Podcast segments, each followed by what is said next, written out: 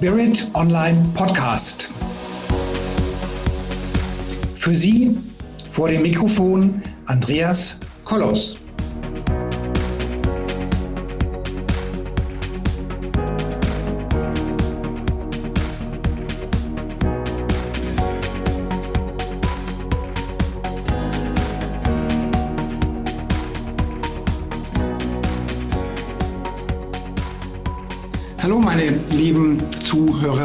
Und Zuhörer da draußen an den Endgeräten und auch all die tollen Zuschauer, die jetzt hier dabei sind. Wir haben heute den Bruder Michael Weiß hier, sorry, Wies, Entschuldigung, Entschuldigung. Wir haben heute den äh, Bruder Michael Wies hier vor der Kamera und ich freue mich ganz, ganz besonders, dass es mir gelungen ist, ähm, ihn zu gewinnen für unser Interviews.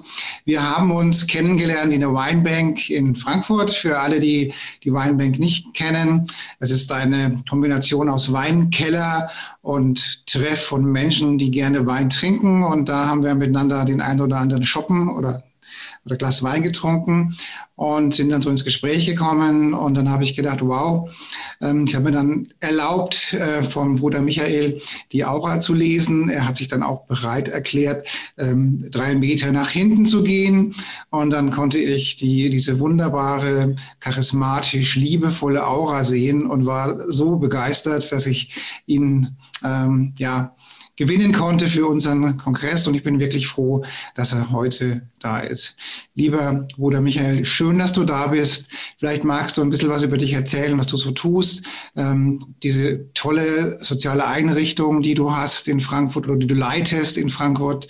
Ähm, und dann werde ich äh, mal so ein bisschen den Bogen spannen zwischen der der, der charismatischen Ausstrahlung und dem, was du so tust. Und ich freue mich ganz besonders, dass du heute da bist. Lieber Bruder Michael, erzähle den Menschen doch da draußen so ein bisschen, was du tust, wer du bist und ähm, warum es so schön ist, dass du heute hier bist. Ja, herzlichen Dank für die Einladung. Ähm, ich bin Bruder Michael Wies, wie gerade gesagt. Ich bin 38 Jahre alt, komme gebürtig aus dem Münsterland und mich hat es hier als Kapuziner nach Frankfurt am Main verschlagen. Was sind die Kapuziner? Die Kapuziner sind ein Orden, die sie nach der Regel des heiligen Franziskus leben und hier in der Innenstadt von Frankfurt zwischen Zeil und Römer ein Kloster und eine Kirche und eine Obdachloseneinrichtung unterhalten.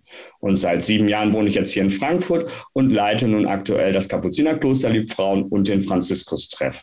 Der Franziskus-Treff kümmert sich von Montags bis Samstags um obdachlose und arme Menschen, ihnen ein Frühstück und Sozialberatung anzubieten. Zu mir persönlich, ähm, ich, ähm, wer es, komme aus einem Elternhaus mit äh, drei Kindern sozusagen bin der Älteste, bin im Münsterland aufgewachsen und bin dann mit 24 in den Orden eingetreten sozusagen. Komme vom beruflichen her aus dem kaufmännischen, habe dann aber gemerkt, dass mich das geistliche Leben mehr interessiert und habe dann nach meinem Weg gesucht und lebe jetzt eben halt hier in Frankfurt am Main, war unter anderem in der Schweiz, in Österreich, auf den Philippinen und in Deutschland schon für den Orden tätig. Also was sofort auffällt, wenn man dich betrachtet und auch jetzt äh, die Menschen auf deinen Videos auf eurer Webseite, ist, dass ihr eine unglaubliche innere Ruhe und Gelassenheit ausstrahlt. Also man merkt es jetzt auch, wenn ich, wenn du hier mir gegen, gegenüber sitzt, du bist die Ruhe selbst, du bist entspannt, das ist wunderschön. Woher habt ihr denn diese innere Gelassenheit? Ich glaube, dass wir in unserem Gastraum einfach Gastfreundschaft anbieten wollen und dass äh, wir einfach sagen, jeder Gast ist bei uns willkommen und dass wir sagen, wir erwarten Respekt, aber wir gehen auch respektvoll miteinander um. Mhm. Und in dem Moment, wo man selber seinen Kompass klar hat, indem man sagt, okay, wie möchte ich den Raum bereiten, was möchte ich anbieten und das Team dahinter steht und man das Team eben halt mitnimmt, können wir diese Freundlichkeit anbieten im Gastraum und wir haben eine klare Ordnung. Also unser Stiftungsvorstand sagt immer, Liebe braucht Ordnung. Und wenn wir da ein bisschen Ordnung reingeben, wer ist es mit unserem ähm, Auftreten, dann kommt man auch ganz anders an den Menschen heran. Und wir haben eben halt seit äh, 29 Jahren, bald wird die Einrichtung alt, das ist eben halt dieses Konzept im Franziskus-Treff, der Gastraum. Und das spüren unsere Gäste, denn das unterscheidet uns ein bisschen von den anderen Einrichtungen, dass nämlich der Gast, der Obdachlose, am Platz bedient wird. Und das ist einmalig sozusagen, äh, dass er nicht einfach nur sich in eine Schlange reinstellt, sondern Er sucht sich seinen Platz aus, wo er sich hinsetzen möchte, guckt, wo, wo er sich niederlassen möchte und kriegt dann die Frage gestellt, okay, möchten Sie Kaffee oder Tee oder dann eben halt auch als nächstes dann, möchten Sie lieber den Wurstteller, den gemischten Teller oder den nur Käseteller sozusagen. Und das ist ein anderes Interagieren, wenn mhm. Schon auf mich als Person eine Person mit äh, Service-Gedanken und äh, Schürze und Kaffee äh, und so auf mich zukommt, dann bin ich, glaube ich, auch anders drauf als Gast, als wenn ich jetzt äh, ja, nicht so abgeholt werde. Die, sagen wir mal so, die, die Essenz einer charismatischen Ausstrahlung ist die Liebe. Ja, also natürlich muss ich Körper, Geist, Seele in Harmonie miteinander bringen. Natürlich muss ich auf meine Ernährung achten, muss mich ein bisschen bewegen, muss ein bisschen dies machen und muss ein bisschen jenes machen. Aber die klare Essenz, die Ausstrahlung, die, die uns zum Leuchten bringt, ist die Liebe. Und wenn ich das sehe, was du hier, was ihr so tut und wenn ich höre, was ihr so sprecht, kommt ja ganz klar diese liebevolle, ähm, dieser liebevolle Umgang mit den Kunden oder den Gästen ähm, rüber. Und ich gehe mal davon aus, dass die Brüder sich auch äh, vernünftig miteinander äh, umgehen. Habt ihr noch mal Zoff miteinander oder, oder ist das wie in jeder engen Lebensgemeinschaft, also im Sinne von, ja, von Gemeinschaft? Ja, unsere Ordensregel ist da klar, wir sollen brüderlich miteinander umgehen, Brüderlichkeit und Minder sein. Und das bedeutet aber auch natürlich, wie in jedem richtigen Leben, dass natürlich, wenn es aus dem Gebet und der Liebe gespeist ist, dann man immer wieder zurückkommt. Aber natürlich äh, wäre es doch jetzt völlig falsche Theologie sozusagen oder ein Charisma zu sagen, dass nicht auch ähm, die Akedia oder der Zorn nicht da wäre. Also, also jetzt sich hier hinzustellen und sagen, dass man sich auch nicht mal ärgert oder auch mal zofft mit seinem Mitbruder, das wäre jetzt hier ja ein völlig falsches Bild. Und ich glaube, das macht uns kaputt Kapuziner ja aus, dass wir eben halt volksverbunden sind und da eben halt genau sagen, nee, wir sind Männer des Volkes sozusagen, wir sind in der Welt, wir leben mit den Menschen draußen sozusagen und äh, leben auch an ihrem Leben teil. Und ähm, als ich damals ins Kloster eingetreten bin, hat mir Mitbruder gesagt, Bruder Michael, wir beten ja auch, aber wir streiten uns auch. Und das fand ich grundehrlich. Und diese Grundehrlichkeit muss einfach da sein. Ich glaube, wenn man diese beiden Pole eben halt auch hat und dann wieder weiß, okay, was Versöhnung ist, dann kann man auch wieder zu seiner inneren Mitte, zu seiner Aura, wie man es auch immer nennen will, in seiner Transzendenz, in seiner Vorstellung, welches, welches Lebenskonzept man hat. Aber es geht ja letztendlich darum,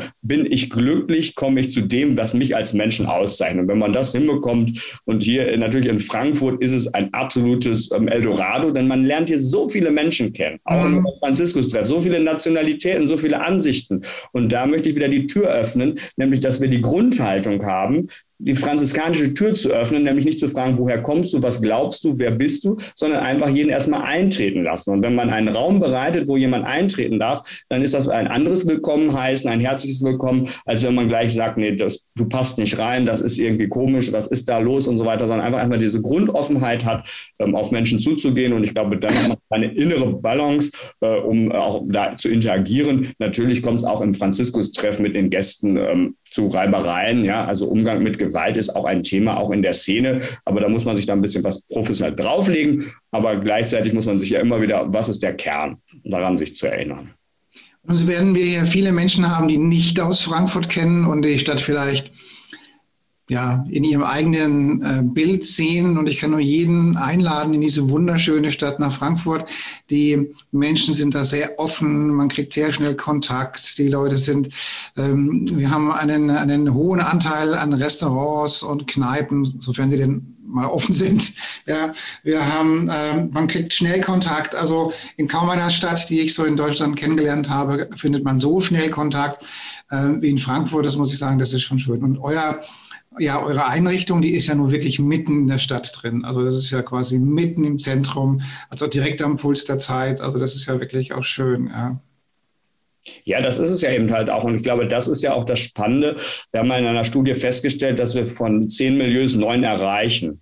Und das äh, sozusagen als katholischer Ort auch mal mit einer Mutter Gottes, mit dem Innenhof, aber die Kerze ist eben halt ein Element, das Licht, das Licht, die Kerze zu entzünden, also ein, ein Beispiel eben halt etwas weiterzugeben. Und da geht es nicht darum, ob ich gläubig bin oder nicht, sondern da kommen einfach Menschen, um einfach mal zur Stille und zur Ruhe zu kommen. Das ist ja, ja. auch das, die Sehnsucht sozusagen mal, ein Ort, wo man sich verorten kann. Und diesen Platz versuchen wir zu bereiten in den verschiedenen ähm, Feldern, die wir anbieten. Wir bieten das Turmzimmergespräch an. Wir bieten natürlich auch klassisch Gottesdienst und Beichte an, aber gleichzeitig einfach auch den Ort der Stille, wo man einfach ohne jegliche Verpflichtung hinkommen kann, verweilen darf, äh, in die Kirche gehen darf, sich die Räumlichkeiten anzuschauen äh, und wieder zu gehen und aber auch keine Verpflichtung einzugehen. Und gleichzeitig dann eben halt auch ein Frühstück für einen Obdachlosen, eine Sozialberatung anzubieten. Und das ist dann die Vielfalt, die auch Frankfurt in seinem Bürgertum und auch in seiner ja, Lebensqualität ausmacht. Und deswegen ist es einfach auch so vielfältig. Und wir sind ja eine Stadt mit so vielen Nationalitäten wie nirgendwo in Deutschland. Und das, spiegelt sich natürlich dann auch wieder in den Begegnungen, die man geschenkt bekommt. Ich meine, wer, äh, jeder, der mal äh, durchs Zentrum von Frankfurt läuft, sollte sich einfach mal einfach mal dieses, dieses Gefühl wahrnehmen, bei euch mal in die, in die Gebäude reinzugehen oder in den Innenhof reinzugehen, ja. Also draußen ist es Gewusel und Stadt und, und Innenstadt und da und da und Geschäfte und so weiter. Und kaum betritt man diese Pforte oder diesen Bereich oder diesen Hof und auf einmal, wupp, als wäre der, als wäre der Schalter umgelegt und man denkt, man ist in einer anderen Welt. Also ich fand das schon immer sehr, sehr bemerkenswert. Also wirklich, wirklich toll, ja ja, das, ich sag mal so, das bringt die Architektur mit sich und das äh, erwartet man eben halt nicht, weil wirklich ja nebenan das Leben pulsiert und zwischen Zeil und Römer wirklich auch der Hauptstrom hin und her läuft zwischen dem Main und der Einkaufsstraße. Und da hat man dann eben halt die Chance innezuhalten. Und ob man das dann kennt, das ist dann eben halt immer, sag ich mal, auch ein bisschen Glückssache. Wir mhm. bewerben es natürlich nicht, weil sonst wäre es ja wieder überrannt sozusagen. Also wir hätten Luft nach oben, es könnten mehr Menschen kommen, aber es ist ein Kleinod und ich weiß, dass die Menschen, die auch gar nicht gläubig sind, einfach sagen, ja, da bin ich einfach. Oder ich habe auch junge Menschen, die dann sagen, einmal Bruder Michael im Jahr, wenn dann Weihnachten ist, dann gehe ich da hin und zünde meine Kerze an. Also von jung bis alt kann man da alle Menschen treffen, vom Obdachlosen bis zum Millionär und das ist einfach ja, Abwechslung pur. Und wir müssen einfach da sein, den Menschen hinhören, zuhören und einfach ähm, für sie da sein, wenn wir gebraucht werden. Und wenn wir nicht gebraucht werden, dann gehen wir wieder unseren Arbeiten nach. Also ich war, ähm, wie ich habe es gerade schon erwähnt, dass ich ähm, in den Genuss gekommen bin, dass du dich drei Meter vor mich aufgebaut hast und ich deine Aura anschauen konnte, was ich übrigens toll fand. Und ich hätte eigentlich gedacht, naja, vielleicht macht er denkt, dann ist das irgendwie Unsinn oder so. Nein, toll. Und deine Aura ist ja, ist ja wirklich charismatisch. Also, also du bist im Prinzip das, was viele gerne wären, nämlich in sich ruhend charismatisch. Und das muss man einfach sagen, das hat ganz sicherlich ähm, auch mit deiner Religion zu tun, die du lebst. Also äh, ich kann ja auch den, den Zugang zur geistigen Welt sehen. Also ich kann auch sehen, wie, wie dein, dein Zugang zu deiner Religion ist und wie deine Wahrnehmungen sind.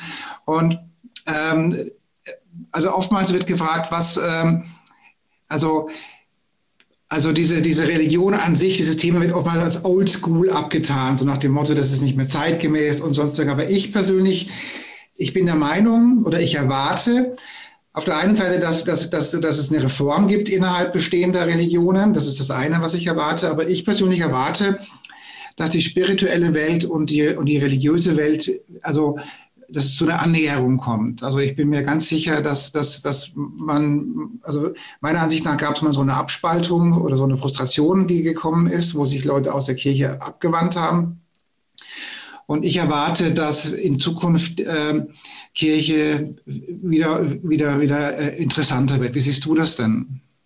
Ich glaube, dass wir genau uns darauf wieder besinnen müssen, nämlich das, äh, auf die Gesamtheit des Geistes zu schauen, nämlich der Geist des Gottes und die Gaben und die Befähigung, die der, der Mensch mitbekommt sozusagen. Und wenn die im Charisma eingesetzt werden, äh, also in meiner Sprache zur Transzendenz, zur Ehre Gottes sozusagen, ich glaube, da liegt da viel drin, denn äh, die Kirche ist alt an Schätzen sozusagen. Sie kennt die Mystik, sie kennt die Kontemplation, sie kennt die Meditation, sie kennt die Lectio Divina, sie kennt das die Aktion, sie kennt die, den Rückzug. Also all die Instrumente sozusagen sind ja jahrhundertelang in ihrem eigenen Unternehmen sozusagen mhm. erforscht, er, erlebt. Äh, die Heiligen äh, sind ein Beispiel davon, in ihrer Zeit immer wieder äh, sich den Zeichen der Zeit zu stellen. Und ich glaube, dass wenn sie sich auf diese ureigensten Formen wieder besinnt, sozusagen als Kirche, dann äh, wer ist es, erreicht sie auch wieder ihre Menschen. Äh, nämlich dann geht es nämlich darum, eins zu werden, dass man nämlich in der Liebe sozusagen, ich, das ist ein schönes Bild, ja, Glaube, Liebe, Hoffnung sozusagen, würde man im Katholischen sagen, ja,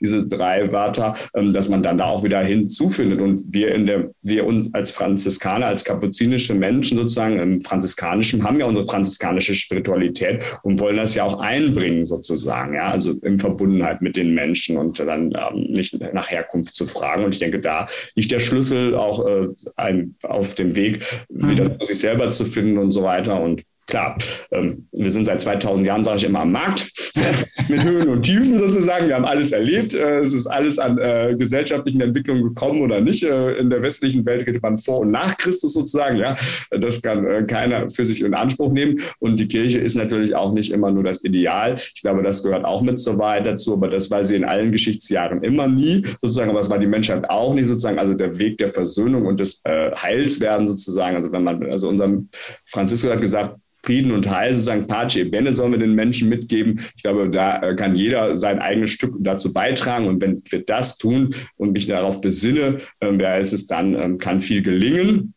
Weil wenn ich ja die Institution nicht hätte, dann wäre ich ja auch heute nicht hier. Ja? Also ich wäre, hätte nicht meinen Platz dort, wo ich jetzt hier sitze und äh, hier darüber rede. Also es braucht ja schon den Rahmen, weil wenn es den Rahmen nicht geben würde, ja, dann gibt es auch kein Fahrrad sozusagen. Also es muss auch äh, das ja. drumherum geben mit all den Höhen und Tiefen. Ich will das gar nicht kleinreden. Mich ärgert manches auch oder manches, wo ich mir denke, ja, könnte man auch anders machen. Und trotzdem muss man zum gesamten Leben ja sagen, ja, äh, Tod und Auferstehung äh, sind zwei äh, Paradigmen sozusagen und äh, manchmal ist auch das Leiden und das Kreuz auch nicht immer nur leicht, auch nicht bei uns. Mhm, ja, also nun habe ich wirklich das, ähm, die, die, die, Begabung, eben Energien auch zu sehen. Und, ähm, und so gelegentlich ähm, gehe ich dann mal in so einen Gottesdienst und dann ähm, gehe ich in der Regel etwas weiter nach hinten, um die Menschen auch zu sehen. Und ähm, also für alle, die sagen wir mal so, die ein, ein bisschen kritisch der Kirche gegenüber sind, die sollten das mal machen und sollten mal die Energie spüren, die da abgeht, wenn die Leute beten. Das ist unglaublich. Ja, also da, ähm, also was, was da an Energie frei wird, wenn diese Meditation des Gebetes abgeschickt wird. Ja, da kannst du richtig sehen, wie über den Köpfen wirklich es flimmert. Das ist einfach, einfach fantastisch. Also wie die Menschen ähm, diesen, diesen Raum der, ähm, der Sicherheit und, der, und, und sicherlich auch des leichten Geführtwerdens nutzen und damit auch sehr, sehr viel Positives passiert. Ja, ich, ich glaube felsenfest an die Kraft des Gebetes sozusagen, dass uns das immer wieder auch äh, die Mitte schenken kann und dass uns das auch immer wieder verwandelt sozusagen, dass das ist die, die Quelle, aus der ich auch schöpfen möchte, weil uns ist ein Leben des Gebetes anvertraut als Ordensmenschen und die Menschen haben ja viele Sorgen und Nöte und Ängste und Herausforderungen. Also von dem her brauchen wir da immer ein offenes Ohr, sage ich immer, und dann müssen wir da sein und wenn die Menschen dann kommen, dass wir dann eben halt ihnen auch hinhören und zuhören und ja, also ich für mich habe das entdeckt und äh, versuche das zu pflegen und zu hegen. Aber natürlich ist es auch Arbeit. Also nur zu sagen, ja, ich bete jetzt, nein. Das ist jahrelanges Training und manchmal äh, hat man etwas und manchmal äh, muss man die Quelle wieder neu äh, freischaufeln. Und dann ist sie manchmal auch äh, ein bisschen wieder verdreckt und dann muss man erstmal wieder klares Wasser sehen. Aber das gehört ja immer mit dem Leben dazu. Nun komme ich nochmal zurück auf die, auf die, auf die Gemeinschaft. Mhm. Und ähm, nun ist es ja so, dass so, sagen wir mal so in ganz, in ganz normalen häuslichen Gemeinschaften ist ja das, der Konfliktpunkt ja oftmals die offene Zahnpastatube oder eben das nicht verschlossene Toilettendeckel. Wie ist das denn bei euch? Gibt es dann jemanden, der, der dann erzieherisch eingreift, wenn der Toilettendeckel nicht zu ist? Oder, oder ist das, wie, wie macht er das dann? Also da gibt's ja, hat ja jeder verschiedene Abstammungen, wie macht ihr das denn, dass da eine gewisse Harmonie reinkommt?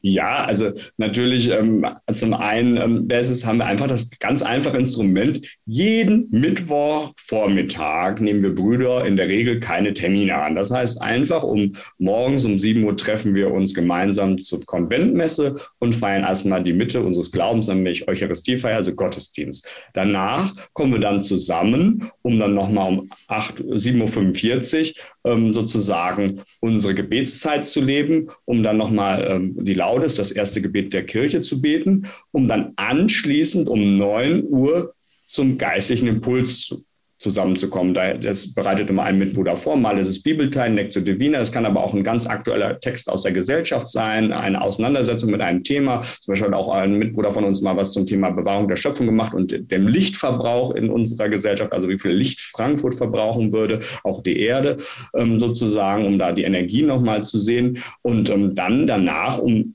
10 bis 12 Uhr haben wir einfach brüderliches Gespräch und da kommt alles auf den Tisch sozusagen. Und 10 bis 12, dann, wie heißt es, darf jeder, gibt es eine Runde und jeder Bruder sagt seine Freundlichkeiten, seine Möglichkeiten, seine Herausforderungen und dann wird eben halt auch besprochen, was, also wir besprechen auch Dienstliches eben, was wir organisieren wollen, aber gleichzeitig ist das auch immer die Sammelrunde, wenn man etwas in Gemeinschaft ähm, ansprechen möchte, ist das der Ort.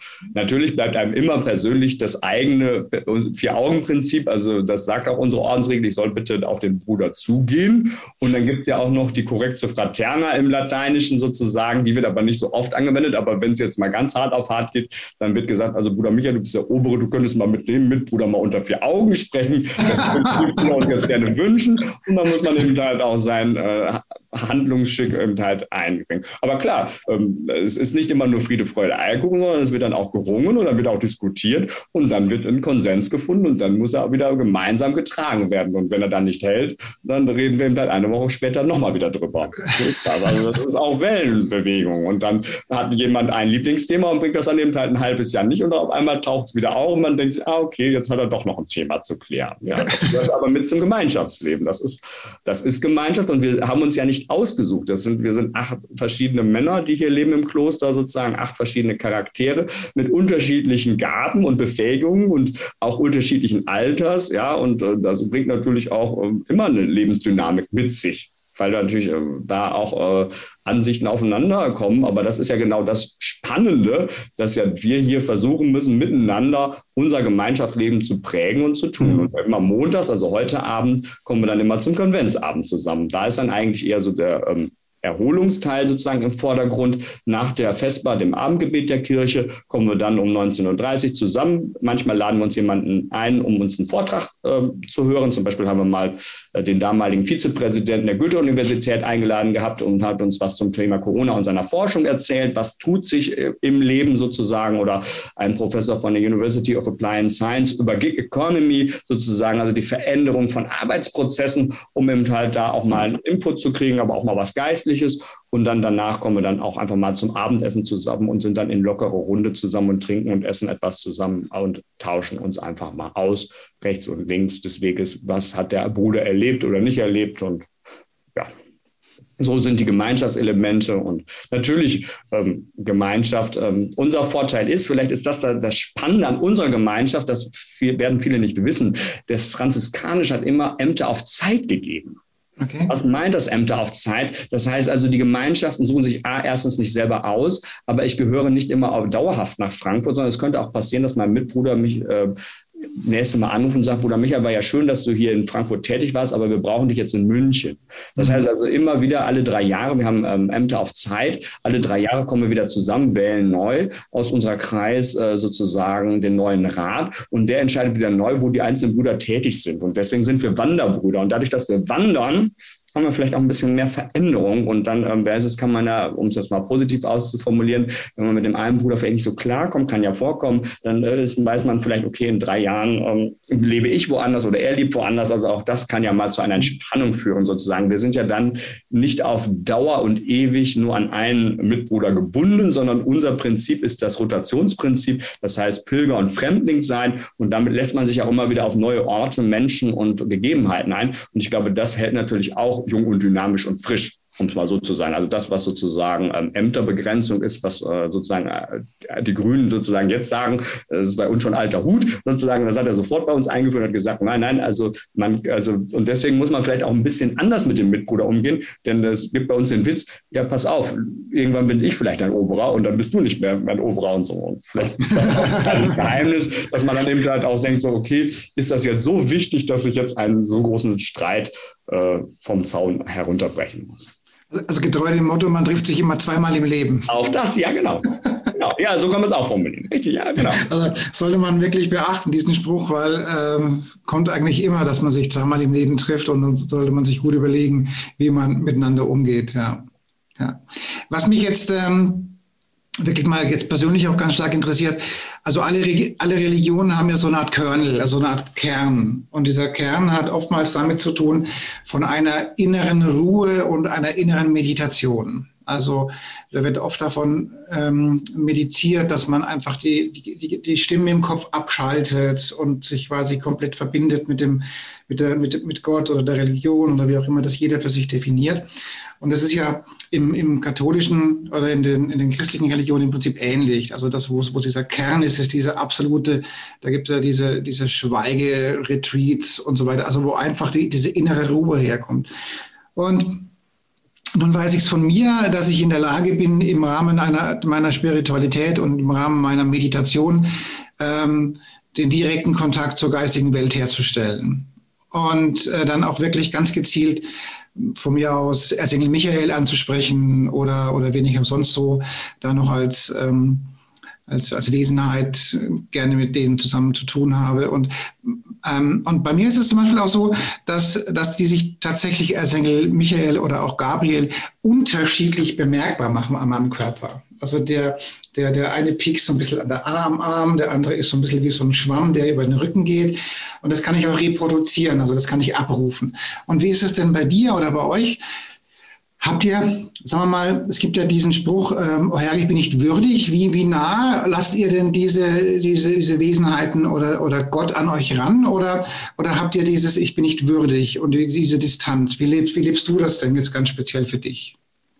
Nein, die Liebe Gottes soll man ja an sich heranlassen und so weiter. Und dann ist es für uns, wir sagen das immer in dem Wort Gnade, was äh, sich ereignet oder nicht. Und wir sollen immer wieder hinzutreten zum Vater, sozusagen zum Heiligen Geist und da immer auch wieder darum bitten, dass wir eben halt in diese Stille, in diese Meditation, in dieses Einssein kommen und deswegen das auch hinhalten, das hinhalten und dann in allen Höhen und Distanzen und Nähen eben halt auch aushalten sozusagen. Und ich glaube, darin liegt ja auch der Kern der Wahrheit, dass entweder manchmal man Wüstenerfahrung hat, wo einem halt nichts passiert, weil man vielleicht nicht äh, so drauf ist, wie man so äh, tief kommen möchte sozusagen oder ist es nicht der Raum dafür gegeben worden? Und äh, dann ist es vielleicht gut, immer wieder das dann trotzdem zu probieren und dann herauszufinden sozusagen, ja, und dann mit sich ähm, ja eins zu werden und dann das hinzuhalten und dann auch selber still zu werden, still zu werden vor Gott und dann den Raum und den Platz zu bereiten. Und das versuche ich immer wieder, auch hier in mhm. Frankfurt, das ist ein bisschen schwieriger, finde ich, in Frankfurt sozusagen, also mir gelingt es dann doch leichter, wenn ich dann mal auch hinausfahre sozusagen in die Natur, also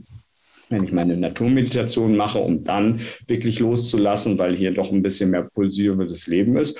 Aber wir haben da auch unsere Gebetsschule und unsere Wörter und unsere Meditationsschemel und es ist alles vorhanden. Man muss es eben halt praktizieren, nutzen und dann eben halt immer wieder auch einüben. Ich glaube, das ist der Schlüssel äh, des, ähm, wo, wie tief und wie weit es gehen kann sozusagen. Und ich weiß, wo ich meine Momente des Lebens schon gehabt habe mhm. und ich weiß auch, wo es eben halt immer, wo ich immer gedacht habe, auch jetzt kommen jetzt tausend Gedanken, aber eigentlich wollte ich ja meditieren, aber ähm, es, ich bin noch so voll von der Welt und von irgendwelchen Sachen und dann muss ich das trotzdem aushalten und dann nicht die Lust verlieren und nicht dann einfach sagen, ja, es klappt nicht, sondern sich dann auch immer wieder ja hingeben und dann zu sagen, so, und ich versuche es jetzt, ich bringe mich ein mit meinem ganzen Wesen und anders bin ich nicht. Hm. Und, und, und, und, und, nach unserem Verständnis des Katholischen es, ähm, braucht es ein Gegenüber. Und wir sagen ja, Gott bleibt sich treu sozusagen, er kann sich nicht untreu werden sozusagen. Und ich bin ja ein Geschöpf Gottes und deswegen aus seinem Geiste her wirken. Und dann muss er auch das äh, dazugeben, was ich dann benötige sozusagen. Aber das nicht zu vergessen, sondern sich immer darauf wieder zu besinnen. Und dann mit all den Herausforderungen auch. Und dann manchmal spürt man tagelang nichts und manchmal kommt dann auf einmal, ah, warum ist das jetzt da? Und dann hat man etwas gefunden für sich und dann kann man damit wieder weitergehen. Das ist schön, ja. Und dann eben halt die Treue. Also ich glaube, die Treue, das immer wieder einzuüben und hinzuhalten sozusagen. Und ich glaube, dass das man auch merkt. Ähm, ja, äh, ich habe das bei einem ganz alten, erfahrenen Meditationsleiter auch einüben dürfen, auch mit, ähm, der ist leider schon verstorben, aber der hat auch äh, ganz wichtig war eben auch sozusagen die Körperlichkeit zu spüren sozusagen. Also das war auch so sein äh, ignazischer Ansatz sozusagen. Ähm, und ähm, da hat er gesagt, also Michael, jetzt merkt man, jetzt bist du mal so, jetzt lässt du deinen Atem auch mal fließen wieder. Mhm. Ja, und, und ich glaube, dass das auch eine Realität ist von Frankfurt, wo immer alles schneller, schneller, schneller und, und, und der. Und ich lasse mich da auch gerne hinleiten. Also ich bin eher auch, um da von mir, bei mir zu bleiben. Ich bin, glaube ich, auch eher für die Aktion gemacht sozusagen, also das Rausgehen, das Menschen treffen und so weiter. Und ich habe immer wieder Lernfähigkeiten in der Kontemplation in die Stille zu gehen. Und wenn ich mir aber diesen Raum bereite und mich dann zurückziehe, dann kann auch was gelingen. Und das wollte ich damit sagen. Da hat dieser alte, erfahrene Exerzitienmeister gesagt, oh, Bruder Michael, jetzt konnte man sehen, wie du wirklich Tag für Tag ein Stückchen auf deinem franziskanischen Weg da weitergegangen bist. Mhm. Ja, ja. Ja, ich meine, wenn, ähm, also in meiner Jugend habe ich auch mal so eine Woche Exerzitien gemacht. Also das ist schon, sollte man mal gemacht haben, ja. Also, also ich fand das schon schön, ja also wir bei uns haben das ja auch in der Ordensausbildung gelernt sozusagen. Das war auch meinen Ausbildungsleitern wichtig, dass wir da auch stille Zeiten eingebaut haben. Die gehören auch mit zu unserem Leben dazu. Und wir haben dann auch immer wieder einmal im Jahr auch, ähm, wo wir zu, uns zu Exerzitien frei heraussuchen können, ähm, sozusagen, ähm, wo wir dann auch eine Woche und länger dann auch einfach mal aus dem Gesamtbetrieb raus sind und dann uns wirklich in ein Kloster und in ein Exerzitienhaus zurückziehen und dann auch geführt werden. Und man braucht dann auch jemanden. Also das kann man nicht alles nur selber machen, sondern man muss auch einen Rahmen dafür haben, um mhm. dann auch wieder sich auszurichten. Und äh, dafür gibt es ja dann, sage ich mal, Assistenz und Hilfe. Und das äh, nutze ich auch gerne. Jetzt durch Corona ist es ein bisschen bei mir mal durcheinander gekommen. Letztes Jahr wollte ich auf die Insel Just um mehr Exerzitien zu machen.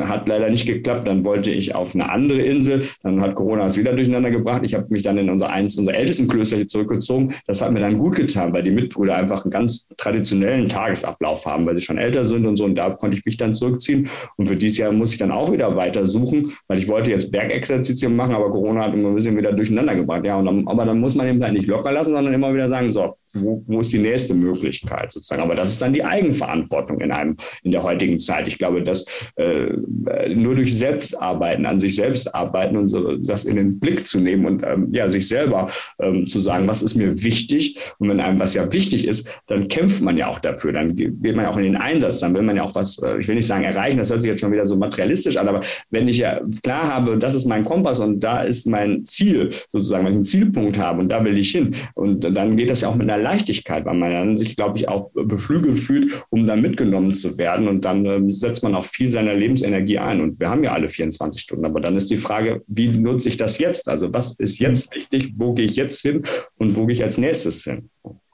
Weil wir gerade von Zielen gesprochen haben, was ist denn dein Ziel in den nächsten fünf Jahren oder wo möchtest du denn in fünf Jahren stehen? Gibt es sowas wie Karriere? Gibt es sowas? Oder? Die Karriereplanung. Ja, das ist ja bei uns ein bisschen widersprüchlich sozusagen, weil wir minder sein wollen. Das heißt also, wir, ähm, heißt es, wollen uns ja ganz der Brüdergemeinschaft zur Verfügung stellen. Ähm, bei mir ist es natürlich jetzt natürlich so gekommen, dass die Brüdergemeinschaft erkannt hat, okay, Bruder Michael hat ein paar Fähigkeiten und Möglichkeiten. Wir brauchen ihn hier am Standort Frankfurt. Ich bin gerne in Frankfurt. Ich leite gerne das Kapuzinerkloster. Ich leite auch gerne den Franziskus-Treff und bin so mit mir erstmal so im Rein sozusagen. Ja, und was dann in fünf Jahren ist, ja gut, äh, weiß ich nicht. Äh, da kann noch so viel passieren und an Veränderungen. Ähm, ich habe ähm, persönlich hinterlegt. Ähm, wer ist es, dass mich dann auch nochmal äh, vielleicht ein Auslandseinsatz interessieren würde, sozusagen, wo es vielleicht nochmal um Sprachkompetenz gehen könnte, um mal wieder noch eine andere Kultur kennenzulernen und so. Das wäre vielleicht nochmal ganz spannend, da äh, hinzuschauen persönlich und natürlich dann auch nochmal ein bisschen ähm, sich fortzubilden, vielleicht im Bereich Management, weil ich ja doch viel auch Leitungsaufgaben wahrnehme im Alltag und mhm. da auch noch mal ein bisschen was zu tun. Ich glaube, das sind so ein bisschen meine Nahziele, wenn ich jetzt mal so mhm. hinschauen würde. Mhm. Ich wohne hier in so einem kleinen Ort in, in Unterfranken und, ähm, und äh, dieser Ort hatte irgendwie immer das Glück, dass äh, Priester von der Universität in, in Würzburg hier sozusagen als, als, als, als Priester abgestellt waren. Also man hat immer irgendwelche Professoren und sonst irgendwas. Ja. Und einer ist jetzt, glaube ich, in irgendwo in Österreich und, ähm, und macht Wirtschaftsethik. Ja. Und äh, also ich habe mir dann auch mal, äh, ich habe ein Haus gebaut und habe das dann auch ähm, weihen lassen und dann, dann saßen wir dann da zusammen und über Wirtschaftsethik diskutiert. Das war also auch ganz spannend. Also das war das, das ist das Faszinierende an diesem Ort, äh, dass da immer, immer Leute von der Uni kommen oder oft gekommen sind, die, die dann auch ganz frischen Wind reingebracht haben. Also das war, war, war immer ganz, ganz faszinierend. Wenn einer oder viele dieser unserer Zuhörer jetzt den Weg ähm, des Mönches gehen wollen oder auch mal nur schnuppern wollen, könntest du da ein paar Tipps geben, was wie da der Einstieg wäre? Also sprich, wenn man in die Nachfolge treten will oder wenn man einfach mal ein Klosterleben kennenlernen möchte? Im Zweifel, beides im Zweifelsfall. Sehr gut. Also für die, die jetzt gar nicht gläubig sind, aber mal sagen, ich möchte gerne einfach mal eine Woche Kloster mitleben sozusagen, da haben wir äh, unser Kapuzinerkloster Stühling, Kloster zum Mitleben. Das findet man auf www.kapuziner.de. Äh, da kann man einfach mal eine Woche sein sozusagen in Baden-Württemberg und da kann man, ähm, da sind auch Schwestern und Brüder, das ist das Besondere an diesem Kloster. Da kann man einfach mal eine Woche ähm, sich sich anmelden, eine ganze Woche und dann lebt man mit und kann in dem Tagesrhythmus sozusagen mit den Brüdern und Schwestern dort wirken und leben.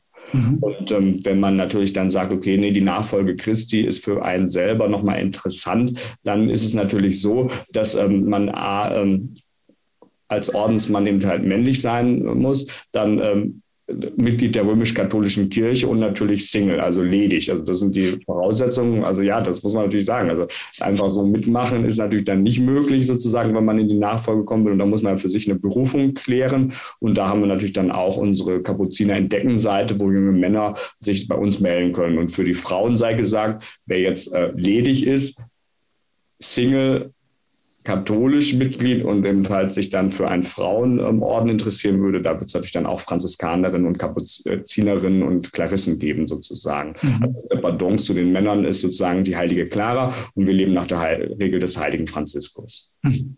Gut.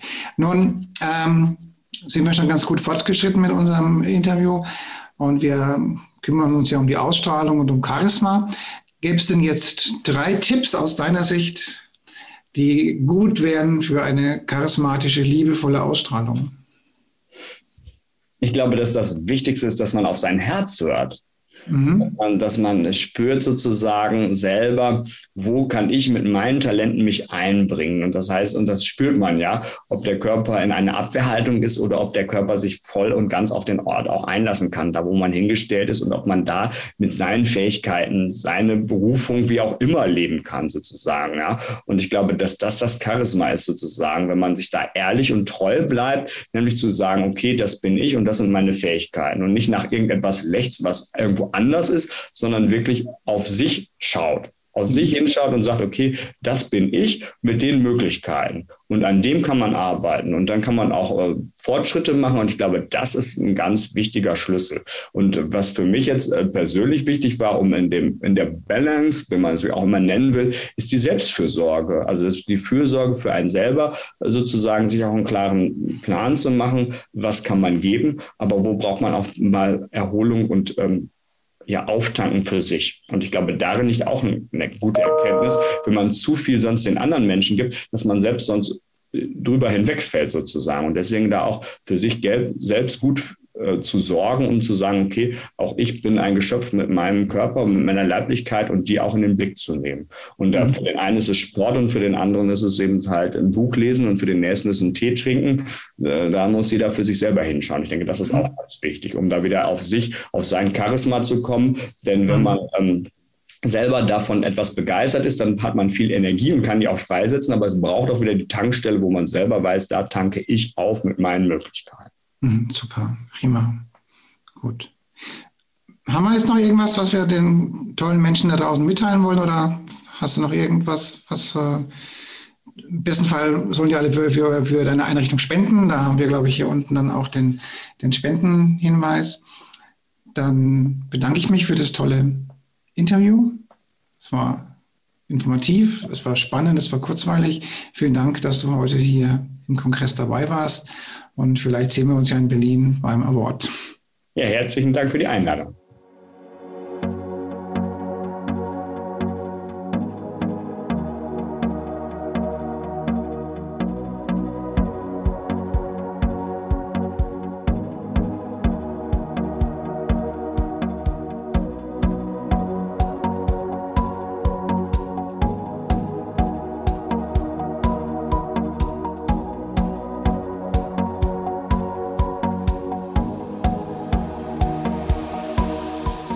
Viele weitere Informationen und Hintergründe zu den Themen und Speakern stehen für Sie bereit auf unserer Seite www.spirit-online.de.